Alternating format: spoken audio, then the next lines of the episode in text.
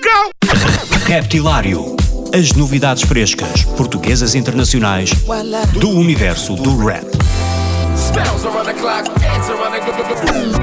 Das rimas mais originais dos MCs aos beats mais pesados dos produtores. Dos grupos mais conhecidos aos novos talentos do underground. Terça-feira, às 22 horas na NIT FM, com Ricardo Farinha.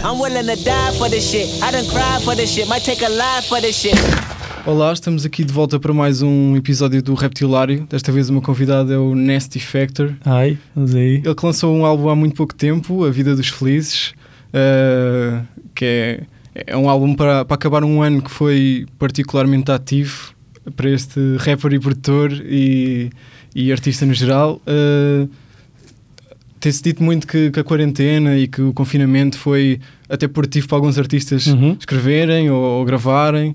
Uh, também sentiste isso? Foi um ano em que, tiveste, em que lançaste mesmo? Yeah, yeah, yeah, yeah. É assim, eu já tinha esse- este plano.